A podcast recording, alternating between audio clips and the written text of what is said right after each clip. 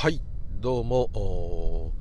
こんばんはにしては随分明るい、えー、小雨降る東京でございます、えー、ただいま夕方6時13分練馬区は石神井台ここから自宅へ帰ってまいります。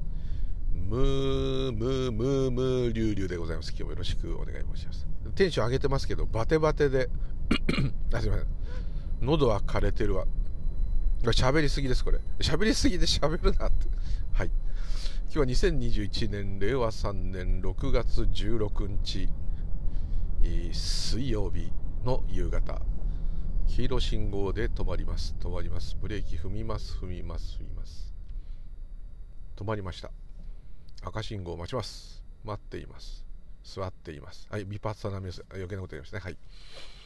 えー、少し、えー、壊れ気味なので、えーえー、まともに喋れないかもしれませんが、はい。というところでございまして、えー、いつもそういう状況でなんで録音するんだって言われちゃうんですけど、まあ、録音が起きたと。録音が延期したということで、えー、仏様のせいにして、え、ごまかしております。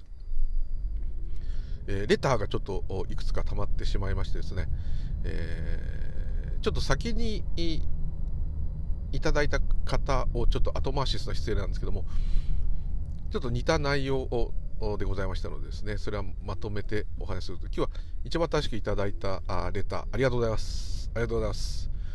54歳の男性の方から。で、私、早生まれで今55なんで、ちょっとだけお兄さん？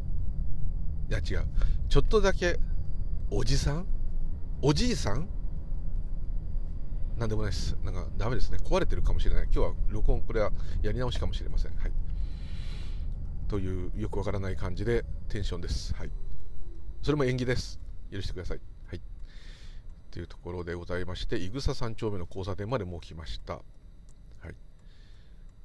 えー、いただいたあレターありがとうございます。もう本当、レターとかご意見とかご質問とか何でもいただけるとこうもう踊る感じですね。はい。な何何になりたいんですかね私ね。何にもなりたくないのは極楽だって散々言ってるくせにね。何かになりたいんでしょうね。はい困りました。ということでいただいた内容なかなかこれはですね難しい、まあ、難しいことが多いんですけども、えー結構こうねポイントをバーンとついてるご意見と。質問というかご意見ですね。と思うんですね。で最初はですねちょっと今読みながらあちょっと運転できないです。いません、えー、確か夢の中だと自分がね見ている夢の場合ちょっと想像していただけると分かるんですけども夢の中ですと、えー、こう普段自分がやれないようなことはやれてしまう、うん、確かにその通りですね。えー、ちょっとこう普段じゃね絶対こんなことしないよっていうようなこともや夢の中だとやっちゃうと。それがこれ夢だからっていう明晰夢ですか？今自分夢見てんだな。じゃあ何でもやっちゃうぜっていうじゃないとしてもですね。通常に普通に見る夢だとしてもあのー、確かにすごいですよね。私なんかですとですねカラー白黒なんだか別として大体カラーかな？えー、視点がですねこの目玉じゃない時がありますね。要するに主役主役というか例えば自分が主役の夢の場合に、えー、それをこうどっかからその状況を映画みたいに見てるっていう時ありますね。自分が見自分を自分が見てるみたいな。そういう時もありますしその自分の年齢がもっと子供の時もありますしもっと言ってしまえば見た目がこの私ではない違う人の見た目。もっとすごいと性別が違う時もあります。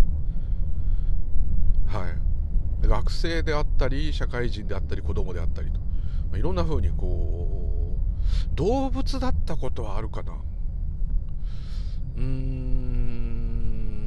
自分が動物でなんだ誰かに食われるとかそういうのはあったと思いますけどそれは化け物に自分が襲われてるってそういう感じですかね。まあいろんな夢ありますんでね。一時ですね、これちょっとこの話とは全く関係ないんですけども、ちょっと余談でという、あの夢を見たときに、すごいリアルな、しかもねたわいもない夢だったんですよ。ただ単に自動ドアの前に行ってセンサーがうまく働かなくて自動ドアがなかなか開かなくてセンサーのところで手振ったりなんだりしたら実は電源が落ちていて中から人が飛んできて「すいません」っつって開けてもらうっていうシーンを見たんですね。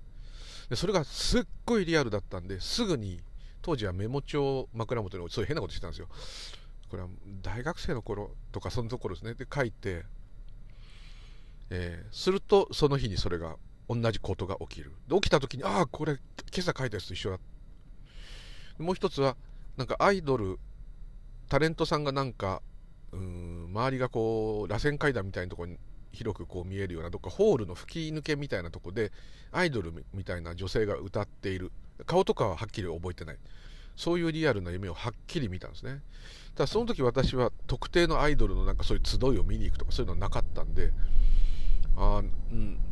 でもすごいリアルだったんでまたそれをノートに書いたんですね。そしたら、えー、2日後にですね池袋のサンシャインシティ最近全く行ったことないですけどまだありますかね。サンシャインシティのなんかあれ吹き抜けになってましたっけ？一回。あそこでもう古いですよ。ちょっと、まあ、闘病されて大変な思いをされているアイドルさんですけども堀ちえみさんがですね歌っていると。それを、えー、池袋でそれがあるからお前も一緒に行こうよって友達に連れてかれてその光景を見た瞬間にあ夢で見たやつだと。言ってこうねでそれ以来そういうのがいろいろあったもんですからノートに書くと。で今もですね実はですね今スマホになりましたけどガーンときた夢はですね内容は大したことないんですよ。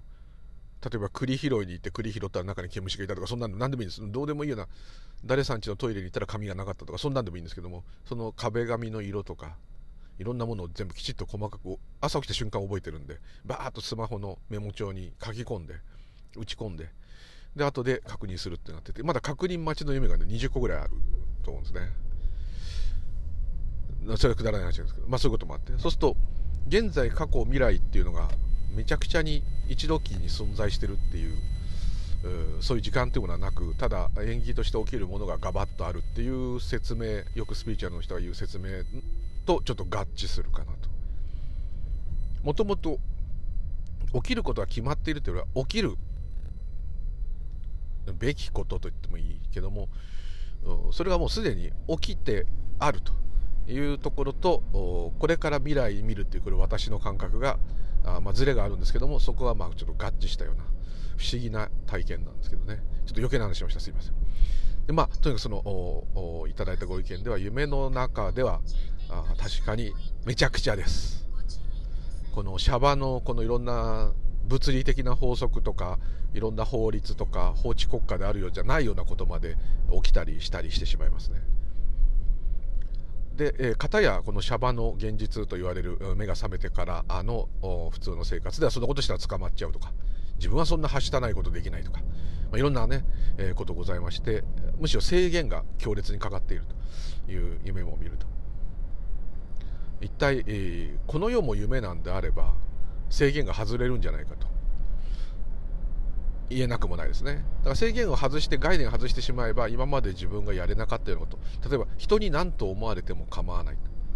で悪いことするってのはねもしかしたらちょっとあれかもしれないけどそれでも家族にどう思われても構わない。っていうもし、えー、なんかタガが外れたらですね突拍子もないことを始めるかもしれません。それも縁ですのでまさか自分がこんなことをするなんてっていうことをなんか商売で始めたりとか何か趣味でやったりとかねだからこう絶対この人と一生暮らすんだなんてね言ってたってまあいろんなことになっちゃう人 いらしゃるちょっと悪い例ばっかしだな、うん、そういうのがなんか救ってんのかな私の中で。あなんでもないです。はい、えー、そういうのもあったりとかですね、えー、予想だにしないことは確かにシャバでも起きるんですけども夢は確かに条件状況がバッパッパッパって飛びますよね。こう何かしてこういうことしてた夢見てたのに次バーンとも全然何のゆかりもないようなことになったりとか。ありますね。夢は確かに自由っていうかもう頭に浮かんだままそれが起きているという感じで。シャバの方はむしろいろんな縁起の法則か分からないけど何かそういうものにこう縛られてで自分というもので制限をかけてそしてやっぱりこうね、え死にたくないっていうとか来てるんでしょうかね。分かります。そうなんじゃないかと思うんですけども。自分をとりあえずまっとうに安全に安定させていこうっていう傾向がどうしても何々しなければならないっていうものに縛られている。のは確かです。ただシャワーでも制限が外れたら同じようになるかもしれません。そこはちょっとあのその人それぞれのご縁なのかなと思うんですけども。そして、えー、そのいただいたレターの中で、えー、よくよくありがとうございます。私のこの変な変なのを聞いてるとですね変になっちゃうかもしれませんか。あんまり聞かない方が聞いてほしいんですけどね。聞かない方がいいかもしれませんけども頭がおかしくなるとは思うんですけどもまあ、頭がおかしくなるっていうこの言い訳としては一つとしてはこの私がいくら考えてもわからないところなんです。でもこの私で探求するなり観察するなりするしかとりあえず方法がないですよね。ですので、えー、この私でやっていくということになっちゃうんですけども。でここがジレンマの一つなんですね。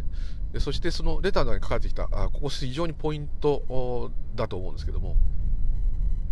自我ですね自我。自我と自分。私の自我と私はこう混在しているというか、まあ、同じというかですね混在してミックスになっていて分かれることはないような感じがするというおっしゃられて、えー、おっしゃってたんですけどもそれはもうその通りです。えー、この私と自我っていうのは分かれることはできない。私っていうのはこの何々何々さんというこの自分で私っていう感覚があります。この感覚ですね。この感覚は自我とどうしても混在していると。ミックスだというのはその通りです。それなんでかって言いますと私も自我も両方自我なんです。つまり私というこの感覚が自我なんです。あなんかその我を張るとかうん特別にちょっとこう意地を張るとか、えー、妬むとか恨むとか悪いことばっかし今例に例えますよね。もっと喜ぶとかね笑うとか。そっち楽しいとか。なんかあだからお前の録音は暗いってこのように言われるわけですね。わかりました。すいません。多分ね暗いんです私。あ何でもないです。えー、それでですね。暗いのが好きなのかもしれない。好きかもしれないな。あすいません。孤独がね結構好きなんですけど。あのー、あ犬は別ですよ。はい。誰も聞いてませんね、はい、そう同じことなんですね。でこの私っていう感覚がまさに自我です。ですのでこれはもう同じこと。で恐ろしいって言っちゃいけないですけど自我っていうのはですね何パターンでも作れるんですよ。何パターンになっても出てくる。うーんとすごく冷静でただ物事が起きたことを、まあ、ジャッジはするんだけどもあそれは大変だったね。あそれは良くないね。あそれはいいね。っていうだけの字がさらにお前はそれでいいのかと。こんな目にあってお前はそれで許しちゃうのか。お前はそんなやつなのか？とかささやく方。長字がですね。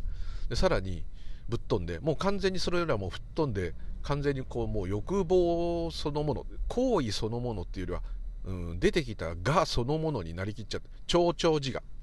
もう下手するとこの3段階なってると思いますね。で、えー、とりあえずこの私っていうよくスピリチュアルでもよく使う本当の私とかね。あの言い方がね確かにおかしいんですよ。本当の私っていうと言葉がないからそうなっちゃうんですけども本来の私とか仏教だと本来の面目とか、うん、本質とか、えー、起きる現象のことを、えー、実相とかいろんな言い方しますけど、まあ、そ言葉がで説明できないからそうなっちゃうんですけどもその私と自我自我だけでももう何段階もあるかもしれません。それらが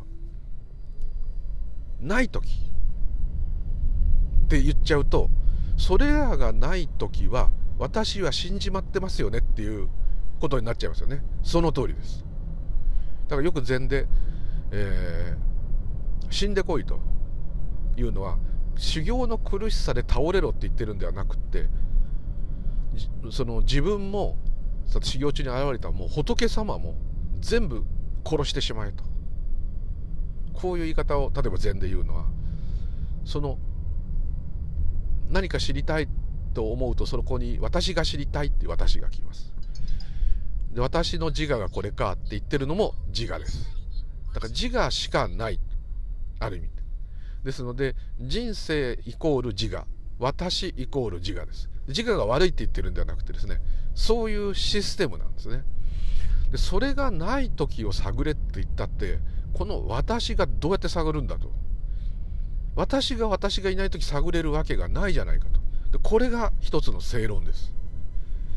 じゃあなんで観察したりじっと物見ろとかこいつは余計なこと言うんだと言いますととりあえず私が、まあ、自我としてですね普通にやれることっていうのがそこからしかないですね。座ることでも瞑想することでもいいんですけども。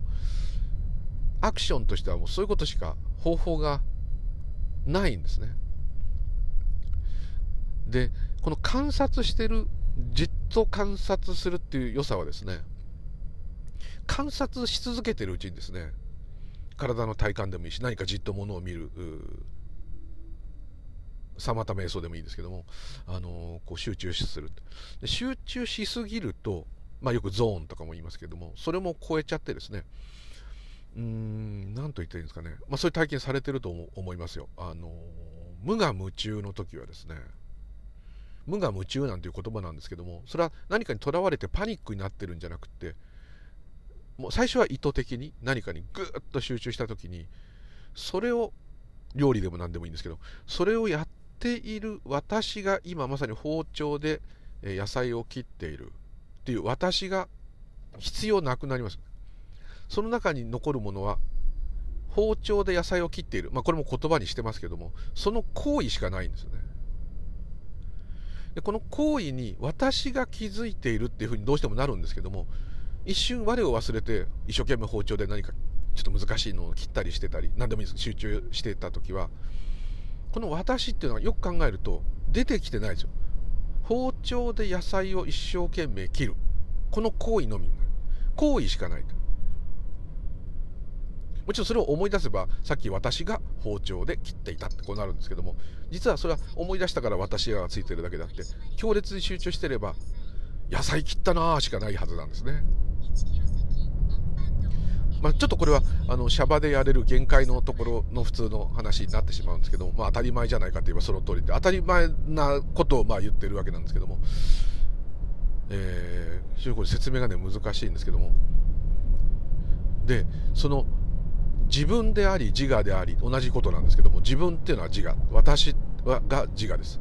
ですので私と自我っていうのがバラバラにあるわけではないです。だから混在してるって感じるのはね非常によく観察されてるからだと思います。そうするとですね不思議なことに僕はこれを今じっと見ているじっと見ているのは私私が見ている私が見ている、うん、もうちょっとじっと見るか。じ、うん、やっぱり私が見ている。私が見ているんだから結局自我とこの見ている私っていうのは同じじゃないか。でずっと見ているうちに一瞬ん？ただ見てた時が起きるはず。それわざわざあまりに普通なことなんで一瞬気がつかないと思うんですけどもその時私が前に立ってないんですよ。私がこれをじっと見ているっていうのは立ってない瞬間が絶対あるはずなんです。また集中が途切れて他のことを考えて思考に気持ちがいってるかもしれません。でもですね数秒間でもそういう瞬間が必ずある。でその時は見ているっていうこともなく見えているとも言えない。何とも言えない。ただそうだとしか言いようがない状態になるわけです。で本当はそれしかないのに私っていうものが立ってくると私が見ている。私が包丁で野菜を丁寧に切っています。でも無我夢中になったら私が今包丁で野菜切ってますなんて毎回今続けてさらに切っていますなんて思わないですよね。もうただ切っている。その時には私というものは立ってなければ行為しかないんですね。でそ私が立ってないってことは行為自体を行っているものは誰かって聞かれれば私が切っていましたってなりますけどでもずっと私がやっています。私が歩いています。私が息をしています。私が細胞分裂してますなんて思わないでもですね。でむしろこの私っていうのが出ている時間っていうのは一日の中では結構少ない。思い出すことはできますよ。いくらでも。今日はこういうことがあった。だけども本当にこの私がやっていたって強く感じている瞬間というのは意外と少ない。でも私が人生を生きている。これは私であるっていうのはものすごく絶対揺るぎなく出来上がってるんです。それはもう私もまさにそうです。今まさにそうです。で私は今自我がどうやったらうまくこの話ができるだろうかってずっとこう自問自答してるような感じですね。なんですね。でこの喋ってるのも何かの表紙にただ喋っているっていう風になった時の方がまああんまり私はいいこと言えないんですけどちょっと自分でも案外ううまく喋ってるじゃんと 自画自賛。時がたまにある。めったにないですけどね。瞬間がちょっとあるんです。この一言は良かったりそういうのはもう感覚的にどっかから降って湧いたことが口から出たっていうような感じするんです。っていうのももうないっていうんですね。そういうことすらもうない。ただ喋ってる。その方がなんかこううまくいくんですね。でこれはなんか例えばスポーツとかでも集中して私は今これで勝たなければこのスポーツで勝たなければいけない。絶対点を取らなければいけないっていうのがなくなった時の方が自然な動きするっていうのは多分そこかなと。行為だけになっている。ですので、えー、そうですね、えー、自我と私自分っていうのは同じことですんでこれがない時が本質なんであればどうでしょうかね。よく全体ってよく言い方するときに自分のあくまでイメージですよ、えー、こうやったら伝わるかなというイメージでよく思うのは、まあ、世界っていうのはこの私が知っている世界しかないんで広さも知れてるし今まさに見えてる聞こえてるエリアってのは非常に狭いと思いますけどもそれでもですねこの私が宇宙に存在しているっていうこの感覚私っていうのが今 地球っていう星でこういるとした時に私っていうとこだけをね抜いていただければいいんですね。何が残るかですその後に。私っていう体は残ってていいですよ。私っていう感覚だけはパンとなくなったら。でそれを別の私じゃないんですけども世界を何かこう見ることができるとしたらどうなりますかね。私っていう感覚が全くなくなってしまった私が歩いてるのが見えるかもしれません。そして全宇宙全ての世界をこう見ることがもしできたらですね。あれ？なんだろう。こう私がいない残りは全部残ってるわけですね。極端に言えば。今だと世界の中に私がいる。でそこから引く私。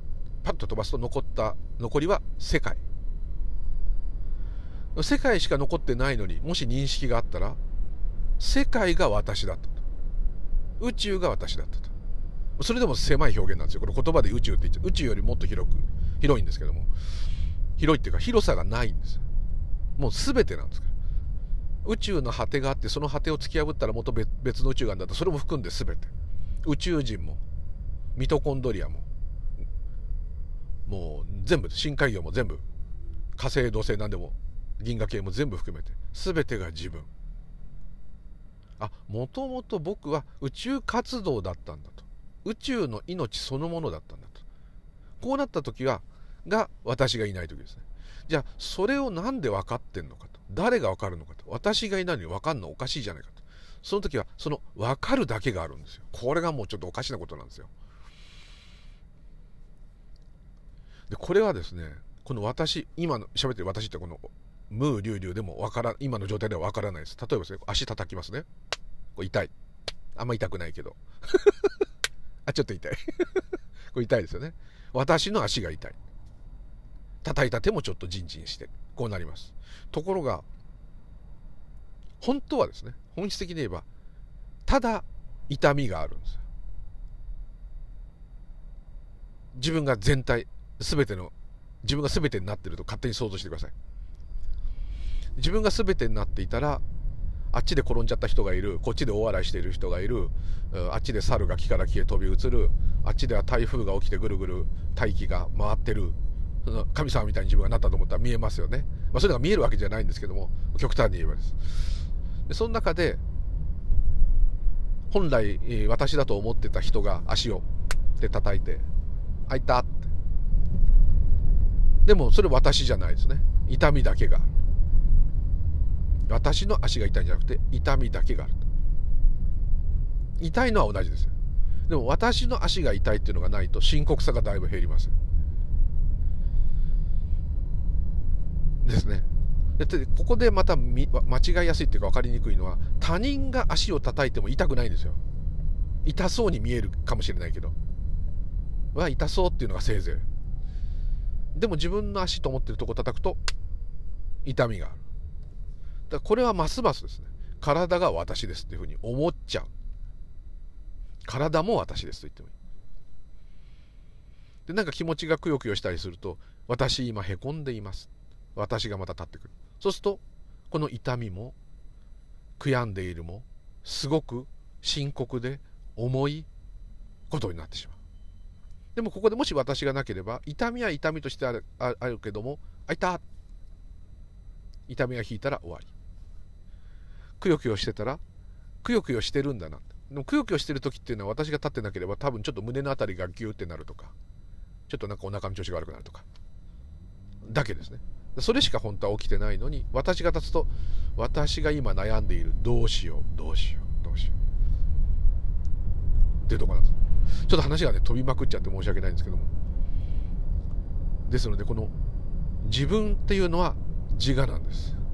これは非常に巧妙でですねいろんな風になりますよ。神様になったりねですね。わがままになったりすごいいい人になったりねいろんな人になります。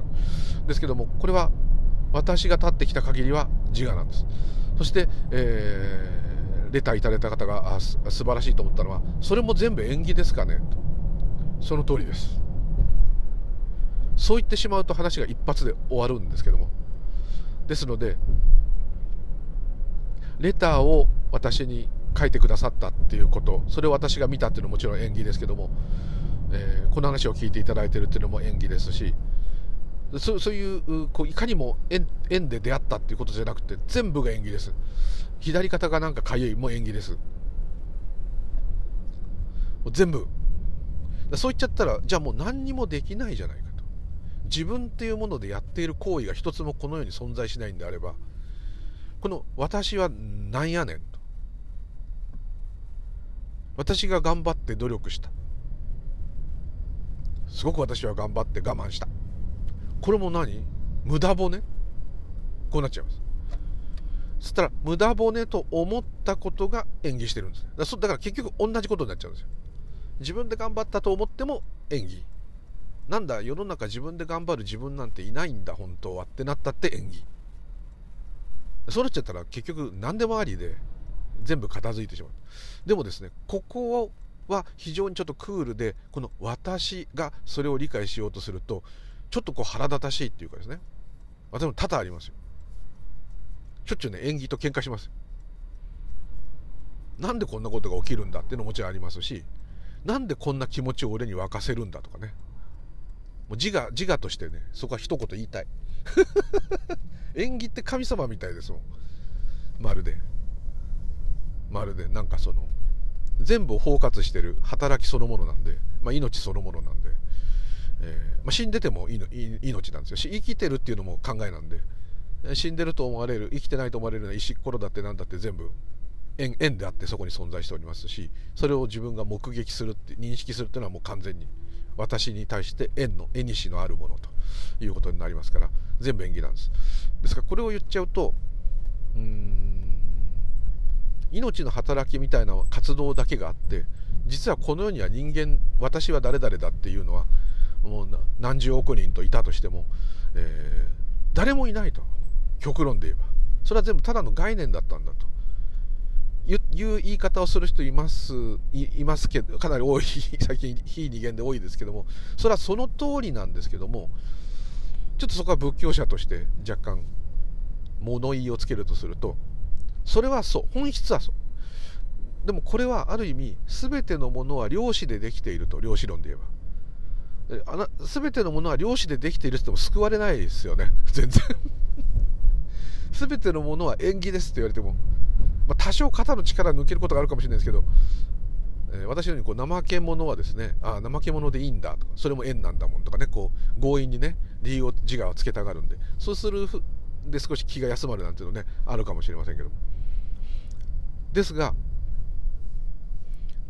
そこを強く言っちゃってもあんまり、まあ、衝撃的な言葉っていう点ではいいですよ。この世に誰もいないっていうのは。それはその通りです。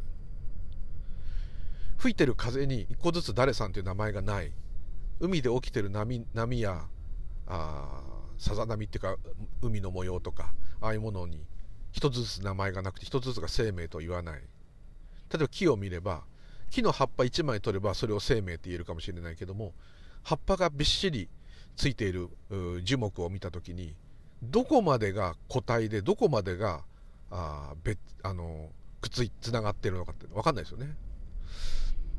例えば自分が床屋で髪の毛切った時にその切った髪の毛は自分なのかと。自分はそのままゴミ箱に捨てられちゃったらこう自分ゴミ箱に捨てれちゃったのかと。なったり。いくつつ見ていくと実はつなが全部つながっちゃっててですね。完全にこう別体になるものがないんですね。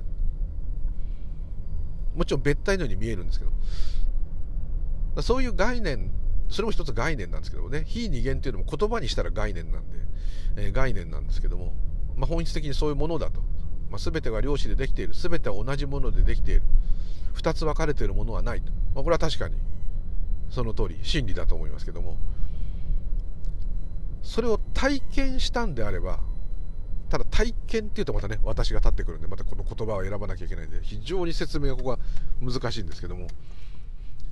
でもここをね疑問視されるっていうのはもうポイント中のポイントなんでなんかおかしいぞと。ですから私今こう自分で車で運転して自宅に向かっているような気がします。もちろん。気がしますなんて言い方おかしい。そうしています。しかし本当は本当の本当の究極的なわざとそういう言葉はあんまり使いたくないけど使うと自動運転なんですこれ。私が運転してないんです。なぜだろう運転という行為は起きています。それは間違いなく。ただ運転してるのは私ではない。命が運転してるんです。円が運転してて起きてて演技してるんですね。これはこの私からは到底理解できないです。今ハンドル少し左に切って車線に合わせましたけどもこれも私が今車線を確認して車が真ん中に来るように持ってきてるとこう思います。でもちょっと観察するとですね注意して見てないと全部無意識にやってる。それは運転してるのに慣れているとは言えるけども。そして事故りたくないと思っても事故る時は事故る。嫌ですけどね運転しながらそういうこと言うの。ですね。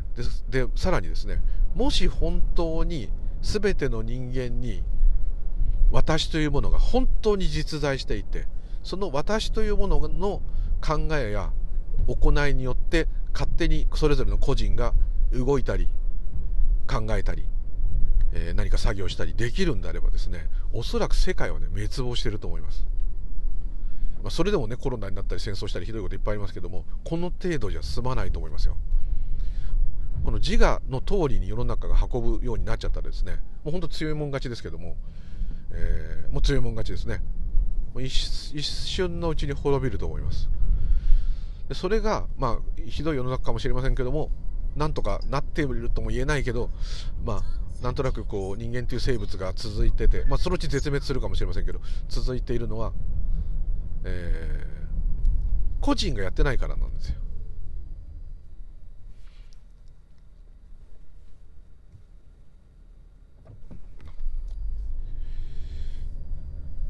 個人がやっていたらとんでもないことになると思いますね。まあ、とんでもないことしてる人もちろんいますよ。いますけども。全部人任せでもしあればですね。でも少なくとも生まれることも自分の体を作り上げることも食べ物だって他のもの食べて体を養ってるわけですし細胞分裂も呼吸も心臓の動きも止めたくないのに止まっちゃう時は止まっちゃうし脳の動きも何もかも本当にこの私がやっているってことはないですね。見る夢でさえ選べない。生まれてくる場所でさえ選べない。選べてるようでレストランでメニューで物を選べてるようで本当は多分選んでないです。それを選ぶことが縁として起きてるだけですね。でもその食べ物を選びたいと思ったもんって言ったらそれが起きているんですね。でこれは非常にいくら言っててもこれ全部そうなっちゃったら結局そういうことが分かっても分かんなくても同じことなんですね。要するに自我この私を安心させる材料としては本質が分かると少し気が楽になるっていうのはあると思います。やっぱりですね、この私だけが生きている私の力で全てやっている心臓も動かせないのにねってちょっと本当は思うんですけども細胞分裂もできないくせにねって髪の毛すら自分で伸ばせないのにとちょっと思うんですけどもどうしてもそこ忘れてですね人間至上主義じゃないですけどどうしてもそういう人間の世界が本当の世界とこうなっちゃってるっていうのはうん苦しみが増えてしまう大きな原因の一つっていうかまあそれが原因です。でブッダがなぜ、えー、苦しみをなくすためにこの無我を解くかっていうと苦しいのは誰ですか？言ったら一発で私ですと。じゃあ私がいなかったら苦しくないですねもう極端に言えばですよ。そうですよね。そこから始まってるんですね。非常にこれは難しいというか、えー、この私には到底こう理解できないことなんですけども。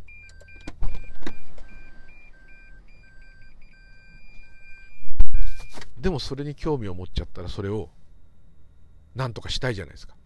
でその何とかするためにはこの私で調べていくしかやっぱりない。それはブッダも言ってます。自分を灯火としてくださいと。自分っていうのはこの私でいいんです。この私を灯火教科書としてひたすら観察していきなさいと。そうするとおのずと本質である。本来もそれしかないんですから。それが姿を現すであろうと。これは万法に称されるってしょっちゅう言いますけど。えー、その言葉の通りですね。実はこのシャバっていうか世の中っていうかこの見える世界聞こえる世界味わえる世界これらの世界はですね何にも隠してないんですよ。人間に分かんないようにしてやろうなんて思ってないんですよ。丸出しなんですですけどもそのように見えないんですよこの私っていう感覚には。ここが一つのポイント。ならばこの見える聞こえる味がする感じるっていう唯一の人間のこの認識する器官これを駆使して、えー、今自分はどうなっているんだろうって。自分でいいんです。これを見ていくしかまあ方法がないんですね。なんかいい薬ができてですね飲めばパッと無我になるとかそういうのあればですねみんな全員ブッダにあっという間になりますけどそういうのはもしかしたら将来できて人間が全く違う生き物になるかもしれませんそういうこともあるかもしれません。それも縁として起きるかもしれない。わかりませんけども。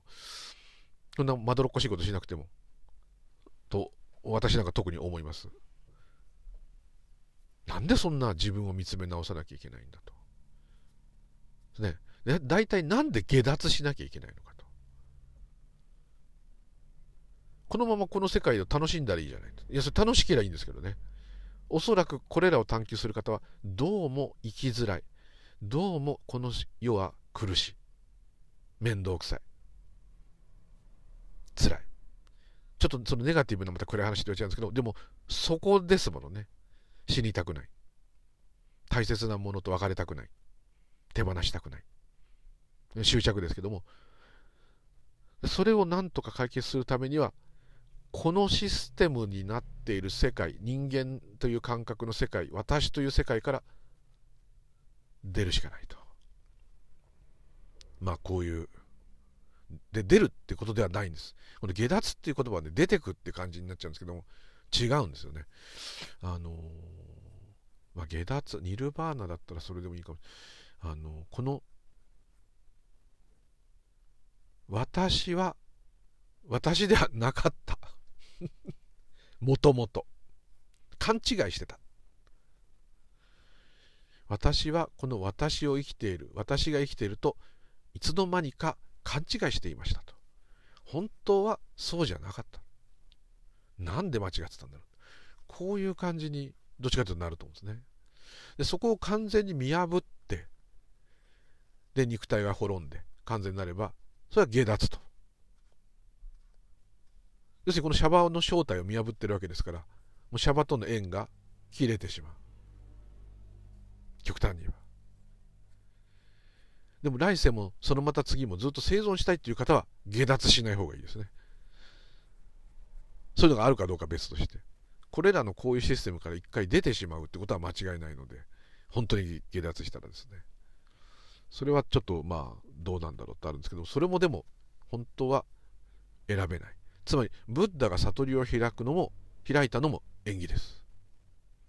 だからあれが素晴らしい出来事だと。素晴らしい縁起だったっていう仏教で褒めるのはそこなんです。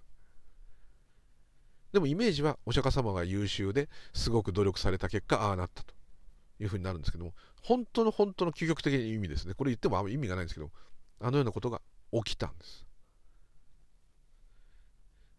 これがまあいいいいこと悪いことってまた言いたくなっちゃうんですけどそれも本当はないと。いいも悪いもないんですね。ただまあ現状の悩み苦しみ生きていくというこの厳しい状態。これをなんとかせねばというところから始まっているのが、まあ、とにかく仏教はそうですね。ですので、えー、全ての人がいないあれはないこれはないっていくら言ってもそれを私が理解してもそこで救いが起きるわけではないですね。ですのでやはりやれることはこの私がやるということしかできませんからこの私がひたすらに今どうなっているか。いろんな難しいいろんな本読んでもいいですけどもよりもとりあえず私が今どうなっている私、私、私、徹底的にこの自我をですね、自我を自我で見つめていくと。これしかやっぱりないし、それがうまくいったなら素晴らしい演技ということでもいいですし、素晴らしいもないんですけどね。ちょっと面倒で大変かもしれませんけども、まあ、それを続けていただければと。私もまだまだ続けていきます。全然まだもうほんとひよっこ中のひよっこ。はい。たまたまこれも縁起でたまたまそういう変なのをちょっと会話見ただけです。たったそれだけ。で偉そうになんかこんなくっちゃべってますけど、はい。まあ、こんなドア法は相手せずにですねご自身をひたすらに観察していただければ必ずや巧妙が指すと思います。なぜならそれはブッダも空海も道元もみんな約束してます。自分を知る者は本当のことを知るんですこれはもう間違いない約束してくれてますので先達たちの、言葉を信じてぜひ諦めずに観察していただければと思います。はい、というところで今日はどうもありがとうございました。またよろしくお願いいたします。ム・リュウリでございました。どうも失礼いたします。ありがとうございました。変な答えですいません。もう一回録音するかも。すいません。失礼します。